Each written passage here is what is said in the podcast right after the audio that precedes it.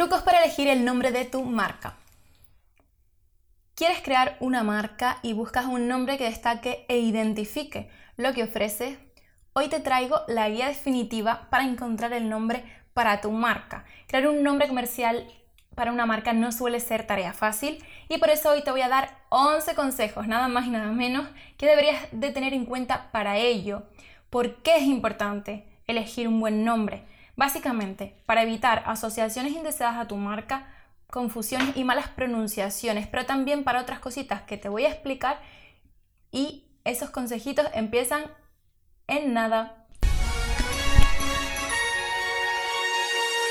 Comunica para destacar, el podcast de comunicación corporativa para comentar tips que mejoren la comunicación de tu marca. Marketing, comunicación, diseño gráfico. Empezamos. Antes de darte esos consejos, que son ocho realmente, para que elijas ese nombre de tu marca, tienes que tener en cuenta tres requisitos y son los que te voy a explicar a continuación, ya que no podía empezar a darte esos consejos sin que tengas esto antes claro. Y lo primero que vas a hacer es diferenciar si vamos a tratar una marca personal o una marca de empresa. ¿Por qué? No es lo mismo enfrentarnos a una marca personal, evidentemente, que una marca donde buscamos ese nombre de empresa. En este último, el estudio puede ser mucho más complejo, el que tenemos que llevar a cabo, me refiero. Entonces, en el caso de una marca personal, al tratar con aspectos propios que tenemos y ser algo con un valor más cercano, más palpable, lo tendremos mucho más sencillo a la hora de determinar esos elementos que forman parte de la esencia de la marca. Si quieres saber un poquito más sobre esto, ya tengo un podcast sobre el tema, así que chécalo por ahí. Y luego, en, la, en el momento en el que nos enfrentamos a una empresa, tenemos dos situaciones, ¿vale? A la hora de elegir un nombre. La primera sería, teniendo la empresa ya creada, se puede dar el caso en que la empresa busque un nuevo nombre para una acción de rebranding. Y en esto tenemos que diferenciar que hay diferentes tipos de nombres. Está el nombre de la empresa como tal y luego hay nombres también que se usan para submarcas de la empresa. Por ejemplo, voy a aludir siempre a este ejemplo en este podcast. Tenemos la marca Unilever, que es bastante conocida. Y dentro de la marca Unilever tenemos un montón de marcas que eh, son parte de este grupo de marcas, de este conglomerado. Y realmente el mundo está lleno de conglomerados de marca. También pasa en la industria de la moda, por ejemplo, Inditex, tenemos Zara, tenemos Bershka, tenemos todas esas marcas son de Inditex. Entonces, dentro de todo esto se pueden dar también acciones de rebranding. Eh, un ejemplo de un rebranding de hace unos años es un producto de alimentación de la Bella EASO con un producto concreto que fue el de eh, Duwap. Duwap eran unos pollitos de chocolate que ellos tenían y en una ocasión quisieron hacer una renovación de la marca y optaron por llamarlos Wakey, que es como los conocemos hoy en día. Y de hecho, en ese rebranding también llegaron a, cambiar la mascota que tenían. Antes tenían un perrito y ahora la mascota creo recordar que es un zorro o un animal así. Entonces, esto también es muy interesante. Eh, el segundo caso que no estamos hablando ya de rebranding, es crear el nombre de tu empresa de cero. En esta ocasión eh, es importante crear dinámicas para determinar los valores que tiene la empresa y saber cómo se van a ajustar eh, los requisitos de nuestro nombre a esa empresa. Y en el caso anterior, que estamos hablando solo de rebranding, ya contamos con unos valores de la marca a los que tendremos que acoplar ese nuevo nombre y ver cuáles son los valores que se quieren cambiar y cuáles se quieren mantener. Entonces, en resumen, diríamos que mientras las marcas personales tenemos un poquito más de libertad, de movimiento y evolución, en el caso de las empresas siempre va a haber un carácter más fijo de fondo y es por eso que em, tenemos que considerar cosas diferentes. Y lo de las empresas ocurre básicamente porque son estructuras más sólidas, más difíciles, por tanto, de cambiar eh, implican a un colectivo más amplio y también cuentan con responsabilidades diferentes a las que tenemos las marcas personales. Por tanto, el segundo punto, que es este de aquí, sería trabajar en esos valores de manera profunda, tanto si estamos en una marca de nueva creación como si ya llevamos tiempo con una marca, porque hay veces que podemos redefinir esos valores y tanto las empresas como las marcas personales tienen una evolución y se tienen que adaptar a la sociedad en la que vivimos. Por eso es muy importante siempre tener esto en cuenta, si se puede evolucionar algún valor y cómo nos podemos ir adaptando al entorno. Y en el tercer punto, algo requisito indispensable también es diferenciar lo que te comentaba anteriormente de entre identidad e imagen de marca. La identidad sería principalmente lo que expresa el ser de la empresa, lo que es, en otras palabras, es lo que estás intentando crear ahora mismo, ¿vale? Tanto con tus redes sociales como con tu comunicación, es lo que el emisor, con lo que el emisor trata de diferenciarse del resto. Sin embargo, la imagen de marca es lo que se crea ese receptor de la información en su mente. Por lo tanto, lo que hemos dicho siempre en estos podcasts y en estas sesiones de masterclass, lo más importante es trabajar en esa coherencia de marca y esa coherencia de marca también se va a conseguir trabajando los valores de esa manera profunda y sabiendo y siendo consciente de qué tipo de contenido va con mi público objetivo, con los valores de mi marca y ser muy responsable en ese sentido. ¿Vale? Y una vez visto esto, llegamos ya al naming. El naming responde a cómo debería ser el nombre de tu marca y aquí vamos a empezar ya a dar esos tips concretos de eh, cómo debe ser ese nombre. El primero, obviamente, debe ser distinto y único. ¿Esto qué es? Pues debe proyectar, como te dejo por aquí, una personalidad propia. Y un ejemplo de esto muy claro es el iPhone. Yo puedo tener un iPhone, puedo tener un MacBook, puedo tener un iPad, pero cuando hablamos de otra marca, por ejemplo Samsung, yo tengo un móvil. Cuando hablo de otra marca como LG, tengo un móvil. No solemos decir tengo un Samsung, tengo un LG, no, voy a coger mi móvil, voy a coger mi, mi, tablet. Sin embargo, cuando hablamos de la marca de eh, Apple, cuando hablamos de los productos de Apple, decimos voy a coger mi iPhone, voy a coger mi iPad. Y esto es porque se han preocupado por tener elementos dentro de su marketing que hacen sus productos distintos y únicos. Y se han preocupado por llamar a sus productos con estas denominaciones y que la gente quiera distinguir entre un teléfono móvil y un iPhone, porque para ellos no es lo mismo. Otra recomendación, que sea flexible y duradero. A la hora de determinar cómo se va a llamar tu marca, tú tienes que hacer un registro de marca, evidentemente. Pues siempre que vamos a crear cualquier modelo de negocio, se recomienda poner eh, tanto en la misión, la visión y los valores de la empresa algo que no sea muy cerrado ¿Por qué? Porque si tú en un futuro quieres escalar tu negocio y quieres también vender cosas complementarias o ofrecer otro tipo de productos que tengan relación, lo que no puedes hacer es cerrarte a un solo producto. Por ejemplo, no es eh, rentable o, o lógico que tú, aunque te especialices en vender croquetas, tengas la croquetería, puedes tener una cafetería donde tu especialidad sean las croquetas, pero no te cierres solo a las croquetas porque eh, en un futuro, si quieres escalar ese negocio, mm, te va a dificultar un poco esa tarea. Tercer punto, sugerente y evocador. Los nombres que remiten a conceptos concretos son más fáciles de retener en la memoria. Aquí te he querido traer el ejemplo de Smint porque tenía otro ejemplo, pero te lo voy a dejar al final, así que quédate porque ese causa un poquito de controversia y justo el otro día había un post en Instagram sobre el tema.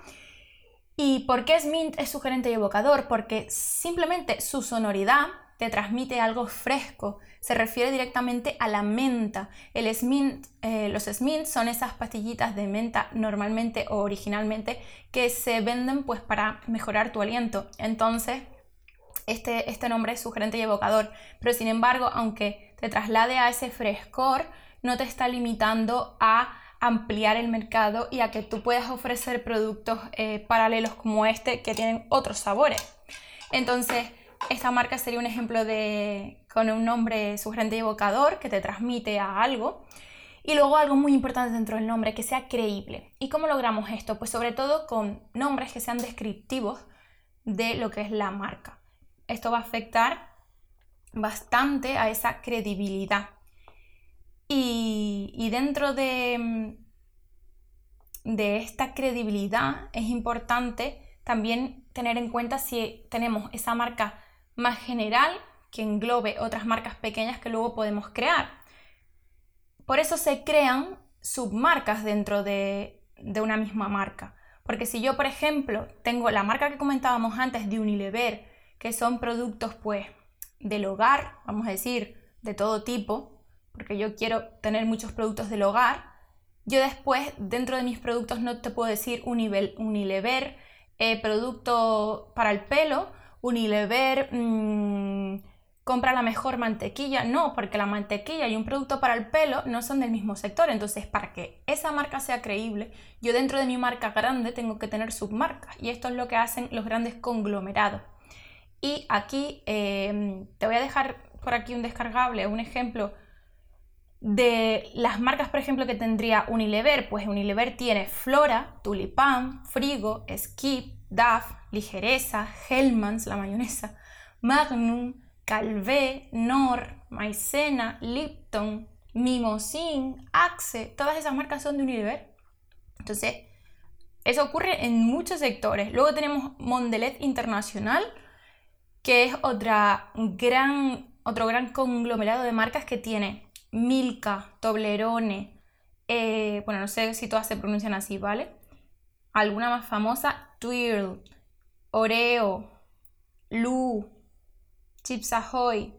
Estas, sin embargo, sí son del, mismo, mm, más o menos del mismo ámbito, pero te los ponen como competencia. Entonces, da igual tú lo que elijas, eh, vas a tenerlo de ellos. Y luego pasamos a la segunda parte de los consejos del naming. Vamos a elegir un nombre legible y pronunciable legible a nivel tipográfico, que se lea, a nivel gráfico, que yo haga un diseño de un logotipo y que se lea, se entienda perfectamente y también se pronuncie perfectamente. Que en Alemania, en España, en Estados Unidos, en cualquier sitio, sea fácilmente pronunciable. Obviamente hay idiomas y regiones que van a tener complicaciones, pero intentar prolongarlo un poquito más internacional o por lo menos al ámbito al que lo queremos llevar. Luego ese nombre, esto es de lo más importante y obvio, que sea registrable. Tú esa, los derechos de la marca los vas a tener que registrar, por lo tanto, em, ten esto en cuenta y es importante que sean nombres distintivos. Te he puesto el ejemplo de Oikos y luego en el anterior, en el de legible y pronunciable, se me olvidó decirte el ejemplo de Hagen Dazs.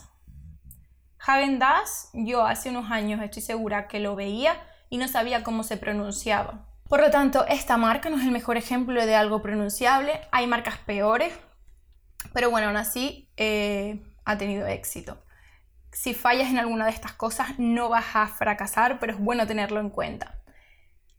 Luego, el número 7, que aquí sería como el número 3 porque es la segunda diapositiva que tengo, Evitar asociaciones negativas. Es importante realizar controles lingüísticos en otras lenguas para evitar confusiones con el nombre de tu marca. Y esto es que si mi nombre de marca es algo, algún producto o alguna cosa que tiene un significado en español, que yo al traducirlo a otro idioma no tenga eh, otro significado extraño o que al pronunciarlo no parezca em, que estoy diciendo algo obsceno o algo eso. Y esto ha pasado, ¿eh? O sea, literal hay nombres de marcas de otros idiomas que luego al traducirlas o al escucharlas en otros países eh, parece un insulto o, o algo obsceno. Por lo tanto, tener en cuenta las culturas a las que puede llegar esta marca es importante. Y por último, dentro de esto del nombre de las marcas tenemos que ser sintéticos. ¿Qué es eso de ser sintéticos? Pues que básicamente las marcas que se construyen a través de buenas historias, y esto también lo veremos en el próximo podcast, debe de sintetizar esa historia en el nombre de la marca. Un ejemplo lo tenemos con Casa Terradellas, que es una marca muy conocida aquí en España, la de las pizzas y esa, y, que engloba esa historia, esa cultura de casa, de cocinar en casa y que es maravillosa. Y bueno, vamos a hacer un resumen de todo esto porque yo sé que es muchísima información. Te quería decir para finalizar en este podcast, hablarte sobre esos nombres polémicos y esas eh, ocasiones en las que se puede complicar todo el asunto. ¿Qué pasa con los nombres polémicos? Lo primero es que la sociedad evolucionada va a exigir eh, sensibilidad hacia ciertos colectivos, por lo tanto, habrá nombres que elijas que si no los piensas bien pueden causar esa polémica y pueden tacharse de eh, que no van con la sociedad en la que estamos, que son discriminatorios. El otro día leía un post concretamente sobre la marca Conguitos, que es esa marca de, mm, no sé, pepitas de chocolate, que estaba construida a base de maní, se dice aquí, pero bueno, cacahuetes. Entonces, esa marca, por su gráfica y su nombre, pues se estaba tachando en redes sociales como una marca racista. Entonces, a la hora de elegir el nombre de tu marca, vas a tener que tener en cuenta, vas a tener que, pensar también en si estamos eh, afectando a algún colectivo o estás haciendo alusión a algo que pueda herir sensibilidades. La segunda cosa en cuanto a los nombres polémicos. Buscar un nombre que cree polémico también puede ser bueno, pero siempre y cuando no ofenda a nadie. Es decir, yo puedo, eh, no sé, elegir un nombre que, que tú al oírlo digas, pero ¿qué es esto? Había un ejemplo, es que tenía un ejemplo por ahí, pero ahora no, no lo recuerdo. Si quieres oír el ejemplo, sígueme en mis redes que lo compartiré próximamente para hacer resumen de todo este contenido. Y bueno, ya para no alargar más este podcast, te voy a dar la tercera, que es que la sonoridad va a ser determinante para futuros eslóganes y es importante por ello trabajarla muy bien. La sonoridad es lo que decíamos antes, por ejemplo, con el caso de Smith, pues tú cuando ya vayas a elegir el nombre de tu marca tienes que visualizarla, verla ahí y empezar a probar el nombre de esa marca, cómo quedaría con un eslogan, si puedes hacer rimas incluso con ellas pegadizas o decir algo que enganche. Entonces ahí vas a ver si realmente cuentas con un buen nombre, si está reflejando esos valores de la marca y hablar, hablar con tu público, hablar con la gente, tampoco en exceso porque nos pueden dar también pistas falsas, pero si sabemos cómo hacerlo, podemos encontrar bastantes claves en este sentido. Y recuerda siempre la sonoridad, porque esto se va a transmitir a través de audio, a través de vídeo. La sonoridad, cómo puede quedar a nivel gráfico, todo esto tiene mucho sentido cuando hablamos de nombre. Y esto sería todo por el episodio de hoy. Espero que te haya gustado, que te sirva para encontrar ese nombre de marca o para hacer esas acciones de rebranding si estás pensando, oye, quiero darle un vuelco a esto que ya he estado trabajando. Las cosas también funcionan muy bien por temporadas, he de decirte. Podemos descubrir más estrategias de estas juntos. Sígueme en TikTok donde doy tips casi a diario sobre marketing, comunicación y diseño. También estoy en Instagram donde voy a empezar a hacer esos tutoriales. Bueno, ya he hecho tutoriales y otros vídeos de otro tipo. Y en Pinterest donde vuelco básicamente todo el contenido para que no te pierdas nada. Y ya estaría todo. Nos vemos en el próximo episodio. Hasta luego. Única para destacar, el podcast de comunicación corporativa para comentar tips que mejoren la comunicación de tu marca. Marketing, comunicación, diseño gráfico